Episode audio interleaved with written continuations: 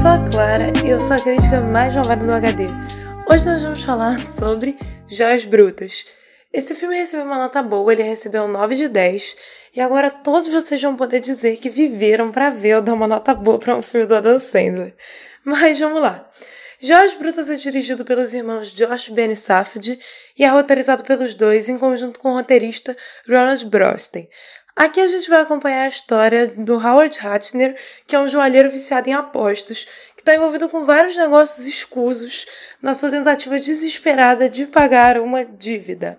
É um ponto de partida bem simples, mas esse filme novamente é uma prova daquilo que eu sempre falo, de que qualquer história simples pode se tornar uma obra-prima quando é contada com habilidade. É muito mais sobre a forma que você conta do que sobre a história em si. Se o diretor do Cisne Negro, Darren Aronof Aronofsky, se torna muito conhecido porque ele faz construções de momentos de clímax trágicos sempre ao final do filme, aqui os irmãos Safdie vão criar uma jornada de desespero que vai do primeiro minuto até o último do filme, e você acaba sendo arrastado junto com isso. O ritmo frenético intenso da narrativa que vai acontecendo à margem da lei te transmite uma urgência muito grande e o filme acaba por se constituir uma verdadeira experiência sensorial. Esse longa-metragem foi aí um dos maiores desprezados do Oscar 2020, principalmente na categoria de direção. Os Safdie são capazes de criar uma estética inconfundível, seja pelos movimentos rápidos de câmera, tentando seguir o Howard o tempo inteiro, pelas sequências que têm um certo quê de voyeurismo, a fotografia em tons neon, que junto com a trilha sonora hipnótica vão dar um ar psicodélico para o filme, ou pelo figurino extravagante e incomum do protagonista. Tudo vai contribuir aí para a criação dessa estética do filme. Dessa forma, a direção tornou possível uma verdadeira imersão na vida do Howard, enquanto ele está tentando vender o seu diamante no lapidado e a gente acaba sendo obrigado a torcer pelo seu sucesso.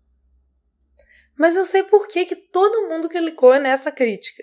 Vocês devem estar pensando, tudo bem, Clara, você falou aí um monte já, mas e o Adam Sandler, ele tá bem no filme, ele devia ter sido indicado ao Oscar.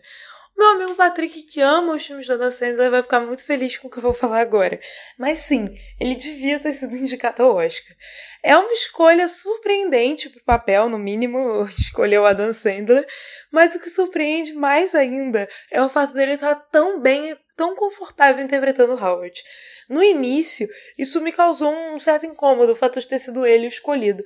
Mas quando chega no final, é tão perceptível a forma com que ele sumiu no personagem que a gente nem enxerga mais o Alan Sandler ali, só enxerga o Joalheiro Howard.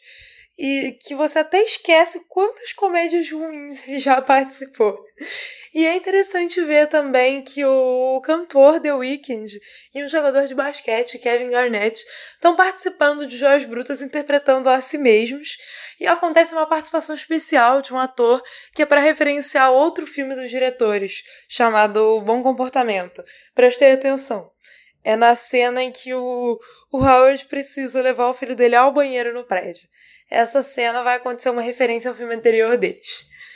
Mas assim, é, foi um filme excelente, mas aconteceu ainda uma única coisa, tem um único fator que impediu Joias Brutas de chegar no 10. E essa coisa é a sexualização excessiva da personagem da Julia, que é a amante do Howard, interpretada pela Julia Fox. O roteiro parece limitar essa personagem a apenas ser bonita e mostrar o corpo para a câmera em alguns momentos. Tem uma cena da tatuagem que me gerou um incômodo especial. E tudo isso me leva a pensar: será que os mesmos irmãos Safdie conseguiriam fazer um filme tão bom se fosse de um ponto de vista feminino? Esse é sempre um questionamento que nós mulheres enfrentamos com filmes bons no cinema, né? Então, esse é o motivo pelo qual o filme ganhou 9, não 10. Mas, apesar desse erro, Joias Brutas foi um filme muito inovador na maneira de contar uma história simples e na sua capacidade de conseguir envolver o espectador no ritmo de urgência da narrativa e sem recorrer a soluções fáceis no roteiro.